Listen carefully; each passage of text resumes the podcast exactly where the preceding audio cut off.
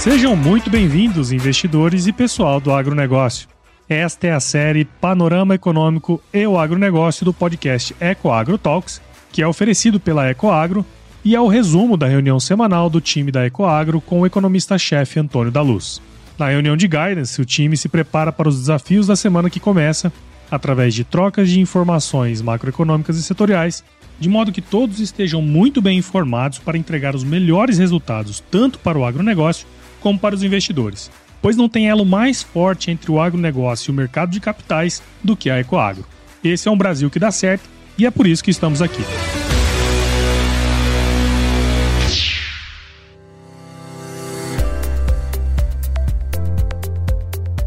Olá, investidores! Olá, pessoal do agronegócio. Que bom, que bom tê-los conosco nesta primeira semana de outubro na nossa reunião de guidance. Semana essa que começa no dia 2 de outubro e termina dia 6 de outubro de 2023. Que ótimo estar com você nessa semana que vai ser bem pegada, viu? Nós temos vários PMIs sendo divulgados, PMIs no Brasil, nos Estados Unidos, na Europa. Nós temos vários índices inflacionários eh, relativos a setembro sendo divulgados, sobretudo no nível do atacado. Nós temos produção industrial eh, no Brasil sendo divulgados, ou seja, é uma semana bem carregada de indicadores. Além do mais, nós temos o discurso do Jerome Powell, nós temos o discurso do Bowman, ambos membros do FONC nos Estados Unidos, o que pode, e até se eu tivesse que apostar, eu apostaria que tende a trazer bastante volatilidade nos mercados nessa semana, mas vamos principalmente aos indicadores.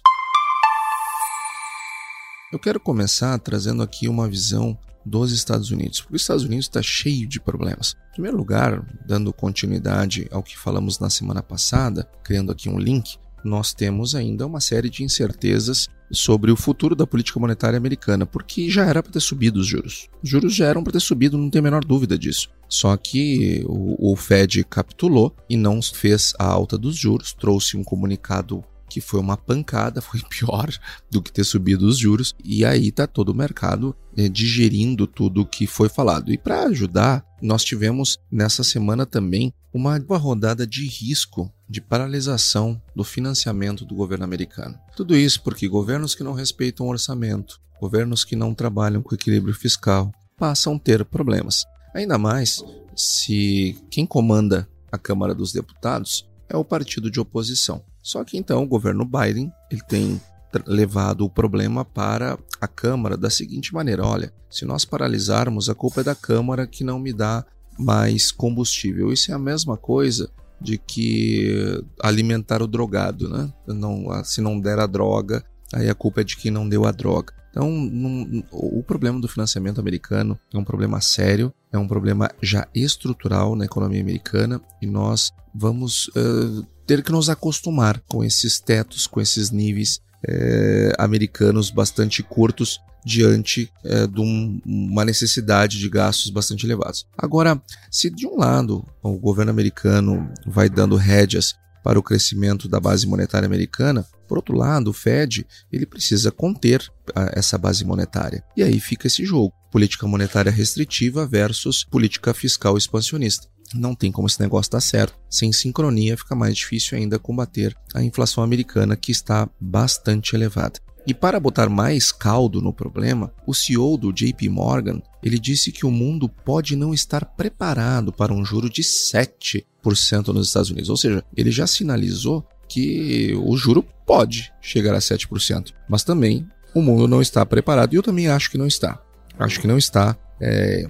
E o que ele está falando de mundo, né? Ele está falando do sistema financeiro. E eu acredito, sinceramente, que a maior parte dos bancos americanos, sobretudo os bancos pequenos e médios, eles vão ter problemas sérios de balanço com o juro chegando a 7%. Agora, como não colocar a inflação nos trilhos? Bom, esse é um nó bem difícil que a economia americana vai ter que equilibrar. Porque veja, eles precisam se preocupar com a inflação, eles precisam se preocupar com o sistema financeiro, eles precisam se preocupar com o crescimento econômico e ainda por cima tem esses problemas orçamentários. São muitos problemas mega complexos acontecendo simultaneamente para que os americanos é, resolvam. E essa instabilidade toda, ela não vai ficando só lá. É, outro membro do Fed, o Kashkari, ele trouxe um, uma possibilidade, na opinião dele, ele é presidente do Federal Reserve de Minneapolis, é, Neil Kashkari. Ele disse que, na, que foi no início da semana que via com uma, uma, como surpreendente a resiliência da economia americana e o Banco Central ele vai ter que aumentar mais ainda a taxa de, de juros para que a inflação volte para o patamar de 2%. Então, embora ele esteja falando aqui uma obviedade, a fala de um, de um presidente de, de Fed, é, mesmo que regional, traz consigo um componente adicional a este caldo de expectativa de aumento dos juros nos Estados Unidos. Então, ou seja, de um lado está o Fed sinalizando que vai subir, de outro, é, os bancos dizendo: olha, ah, talvez a gente não esteja preparado, talvez o mundo não esteja preparado. E de fato, o mundo não está mesmo, mas o que nós vamos fazer? O mundo também não estava preparado para uma pandemia, o mundo não estava não tava preparado para uma série de eventos, não estava preparado para lidar com um nível de inflação como nós estamos vendo, sobretudo ainda nos Estados Unidos e na União Europeia. O mundo não está preparado para a desaceleração da economia chinesa. O mundo não está preparado para um craque no sistema imobiliário da China. O mundo não está preparado para uma série de eventos importantes. Só que esses eventos importantes acontecem. Então, preparado ou não preparado, nós precisamos limpar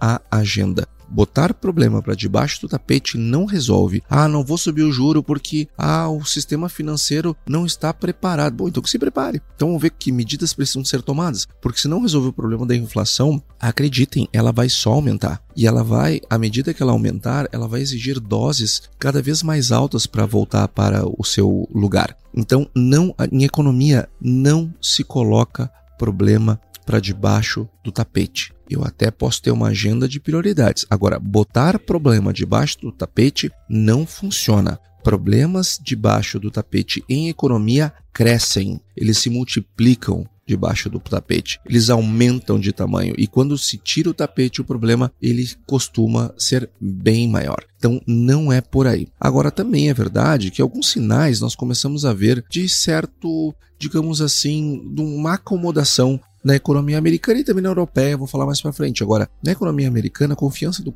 do consumidor, ela caiu e caiu bem nessa última leitura que veio na semana passada. A leitura ela veio com uma queda de 5 pontos, então de 108.7 para 103. Então veja, mais de 5 pontos na verdade, quase 6. Então, uma queda bem substancial que traz uma, um, um, sentimento de que, quem sabe, os efeitos defasados da política eh, econômica elas possam estar já afetando de maneira mais contundente, afinal de contas, o índice de confiança ele é antecedente. Entretanto, quando nós observamos pedi os pedidos iniciais por seguro-desemprego, eles continuam baixos, é, sempre, sempre, sempre abaixo da projeção. Agora, de novo, 204 mil nessa semana, quando a expectativa era 215. Então, é, de novo, aqui um dado, ah, neste caso, divergente do dado Conference Board que trouxe é, a confiança. Então, a confiança ela nos traz uma expectativa. O dado do emprego nos mostra que hoje, hoje,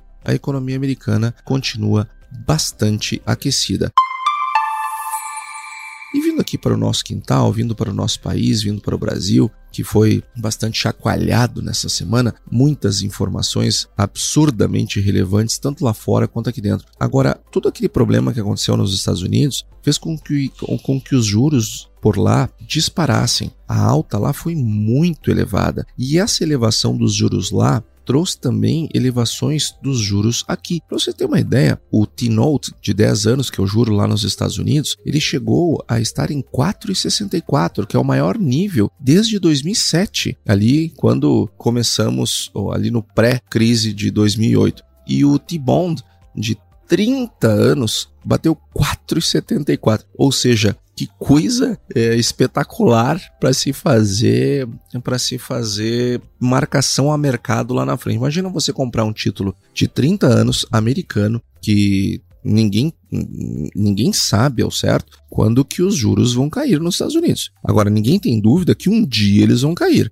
Um T-Bond de 30 anos te pagando 4,74, nossa, isso aí é, é a forma mais fácil de ganhar dinheiro. E esses títulos americanos subindo nesses patamares associados isso é muito importante. Associados à preocupação crescente do fiscal brasileiro, fez com que também o DI aqui no Brasil, o, o, juro futuro no Brasil, a nossa curva de juro também saltasse. Para nós termos uma ideia, janeiro de 25 saltou para quase 11, 10,90 é, e chegou a estar em 11,35. E a de janeiro de 26 subiu para 10,76 e no intraday bateu 10,98. Quando nós olhamos para 27, bateu 11. Ou seja, vejam que começa a ficar cada vez mais complicado olhando para essa curva de juro, o ritmo de queda dos juros no Brasil ele aumentar. Então a gente vê, né, aquelas pessoas que ficam insistindo com ideias mirabolantes e com projeções que nunca se confirmam, querendo o juro mais baixo. Ah, não, agora o ritmo vai ser 0,75. Ah, não, agora o Fed vai baixar o juro. Ah, não, não, não acontece nunca. Nós, nós temos falado isso aqui e mostrado isso nas nossas reuniões. Agora, quando nós olhamos essas curvas futuras se elevando, elas afastam completamente a possibilidade, pelo menos por hora, de uma aceleração da queda dos juros no Brasil. O juro está caindo meio por cento e olha, vou dar uma barbada. Ache bom, porque abaixo disso, uh, uma, cair os juros mais do que essa magnitude fica muito complicado, muito complicado mesmo. Então, tenhamos uh, ciência das dificuldades de se baixar o juro, com uma inflação, com um processo de desinflação que entra numa parte de cauda, onde a aceleração da queda é menor. E além do mais, nós temos uma pressão lá de fora, nós temos curvas de juros eh, se elevando aqui no Brasil por força em parte do efeito dos juros americanos, mas em outra parte pelo fiscal brasileiro, como eu já vou mostrar. E esse caldo todo também fez com que o dólar ele ultrapassasse a barreira dos cinco reais. Então veja, essa semana de novo nós voltamos a ter um dólar, uma taxa de câmbio, na verdade, cotada acima dos cinco reais. E isto tudo de novo pela instabilidade que nós estamos vendo lá fora, mas também, gente, também nós precisamos ter ciência disso, dos nossos problemas fiscais que não são pequenos. Na sexta-feira que passou, a taxa de câmbio fechou em 5,03. Então, fechamos o dado semanal acima de 5 e a tendência, lamentavelmente, é se manter acima de 5 reais. Se não vejamos, eh, em parte desse movimento, ele se dá pelo fluxo cambial estrangeiro negativo, que é algo que nós temos trazido aqui toda semana. Nós já estamos, nós passamos todo o mês de setembro, todo até este momento, saindo dinheiro do Brasil. A primeira semana foram 566 milhões, a segunda mais 1 bi 173, a terceira semana 1 bi 148 e esta última semana 4 1,8 bilhões de dólares no, negativos no fluxo cambial. Então, nós estamos com, com, com, uma fuga de capitais bem significativa, em parte, lógico, pelos juros lá de fora, agora em parte pelos nossos resultados fiscais aqui dentro. Porque no mês de agosto, é, como também tivemos a divulgação nessa semana, nosso, a nossa dívida pública federal subiu 2%. Pessoal, imagine o seguinte: eu tenho uma dívida pública que foi constituída desde o Brasil Império e ela num único mês sobe 2% em cima de todo esse acumulado de todo esse tempo. E a nossa dívida chegou então a 6 trilhões 265 bilhões de reais. 6,3 redondando trilhões de reais.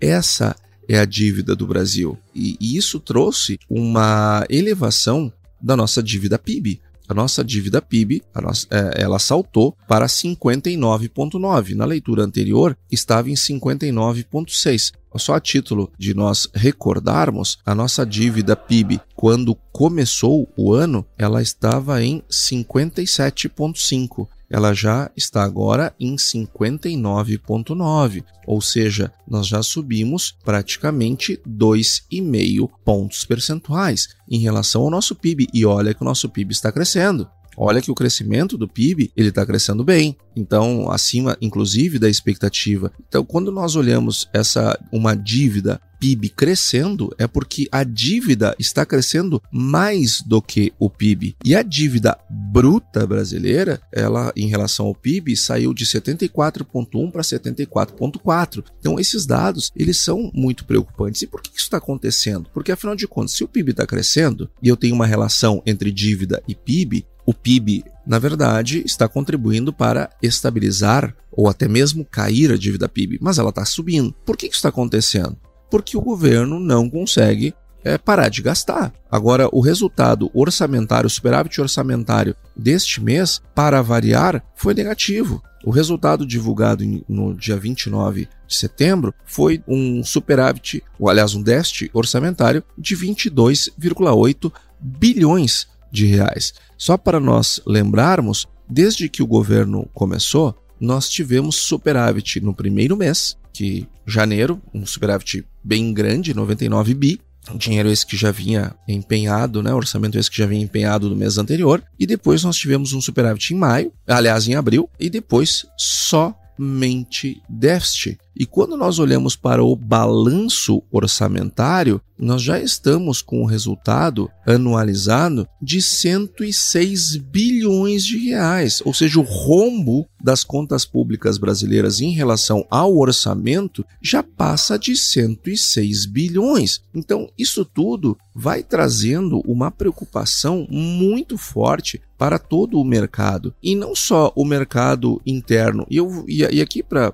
afastar qualquer tipo de possibilidade de você imaginar que eu estou fazendo uma crítica tão contundente por causa de preferência por este governo, ou pelo anterior, ou pelo próximo, eu quero trazer aqui a fala do diretor da FIT. O, o diretor da FIT, ele, foi ele quem disse que o Brasil tem um longo caminho para recuperar o seu grau de investimento. O nome dele é Rafael Guedes. Ele afirmou que o caminho vai ser bastante longo para recuperar o grau de investimento porque é, por, por várias razões. Mas uma delas é porque, nas palavras dele, o crescimento do Brasil é medíocre. E eu concordo plenamente. O crescimento entre 2013 e 2023 foi de 0,13%. Ah, mas nós tivemos a crise da, do, do Covid. Ah, mas nós tivemos a crise causada pelas, pela nova matriz econômica.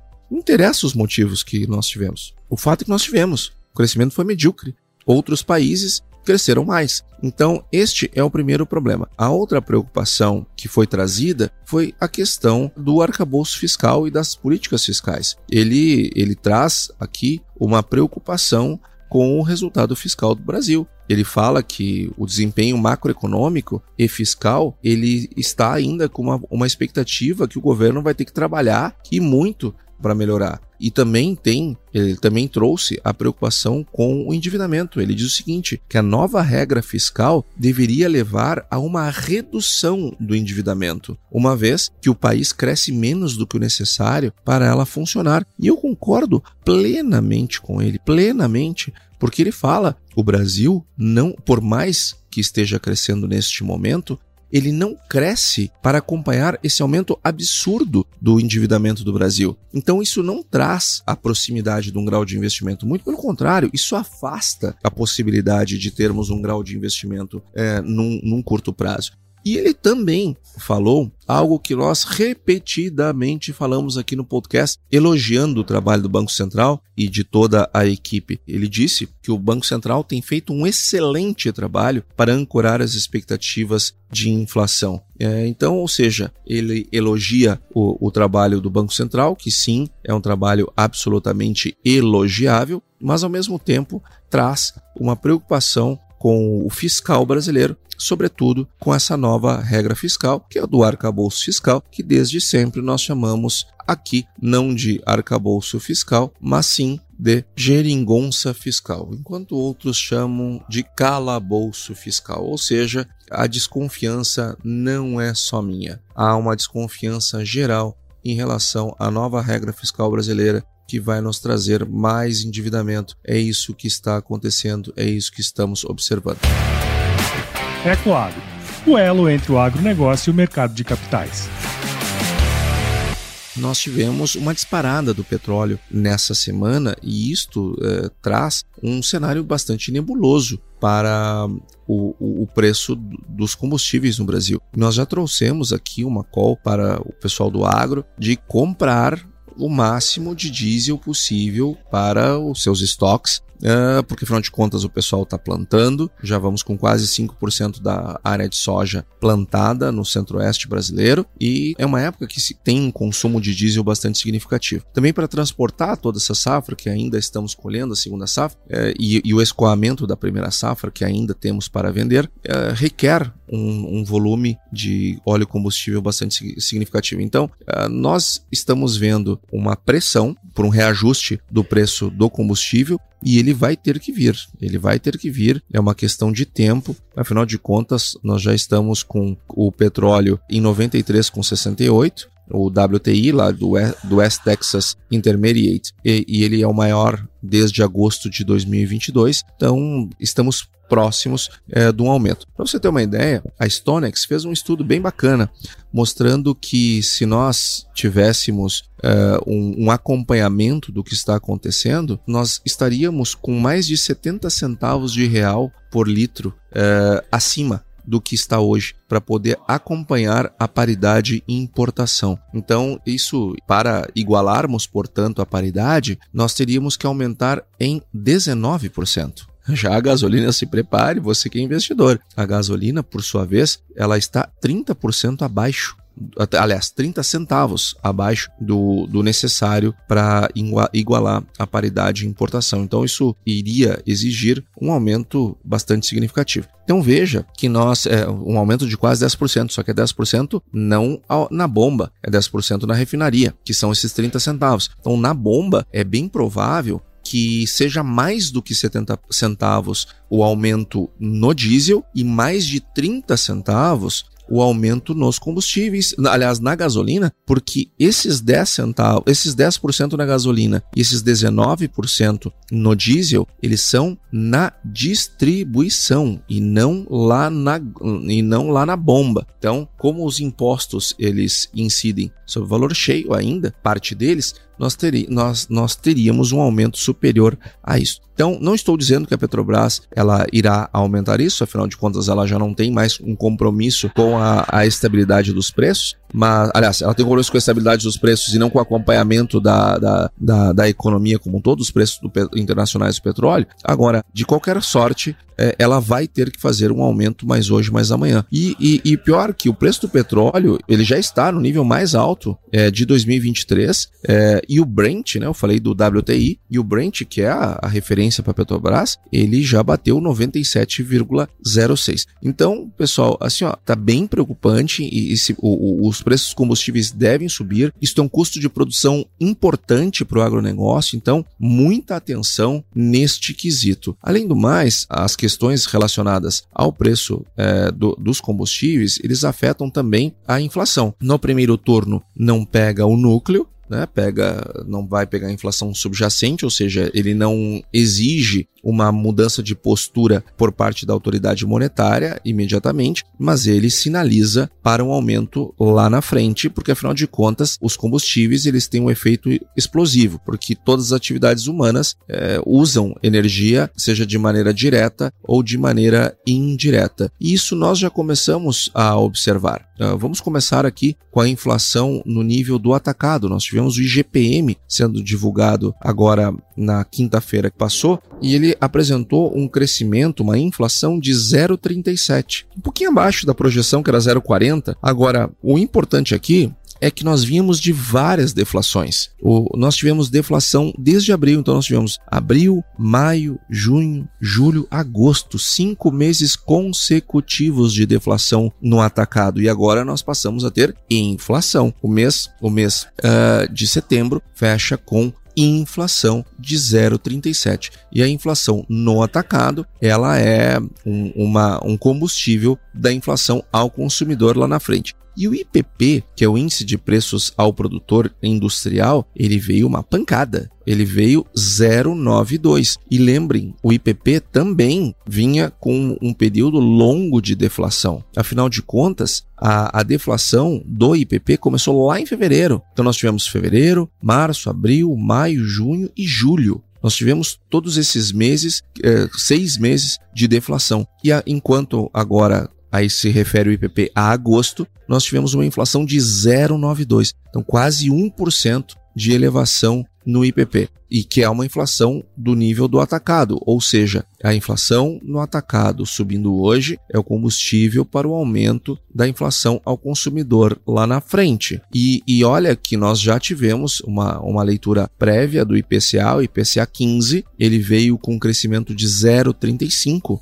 é, ou seja, nós vamos ter de novo inflação, como, assim como nós já tivemos no mês passado, vamos ter de novo inflação no IPCA uh, neste mês, o que vai tornando o IPCA no acumulado em 12 meses num nível cada vez mais elevado, o que afasta a possibilidade de acelerar o ritmo da queda dos juros no Brasil. Então, por todas essas questões que nós comentamos, é, não acredite em aceleração do, do ritmo da queda de juros no Brasil. E, e lembre, nós não estamos, não é meu papel aqui é, ser portador nem de boa nem de má notícia. O meu papel aqui é te ajudar a fazer bons negócios, a, a saber a melhor hora de, de tomar determinadas decisões e, e, sobretudo, ver as coisas com, a, pela luz dos indicadores e não pelo nosso desejo, pela nossa vontade. Agora, entrando um pouquinho na, nas questões de, de entendimento mesmo, quero aqui fazer o meu protesto ao ministro Fernando Haddad,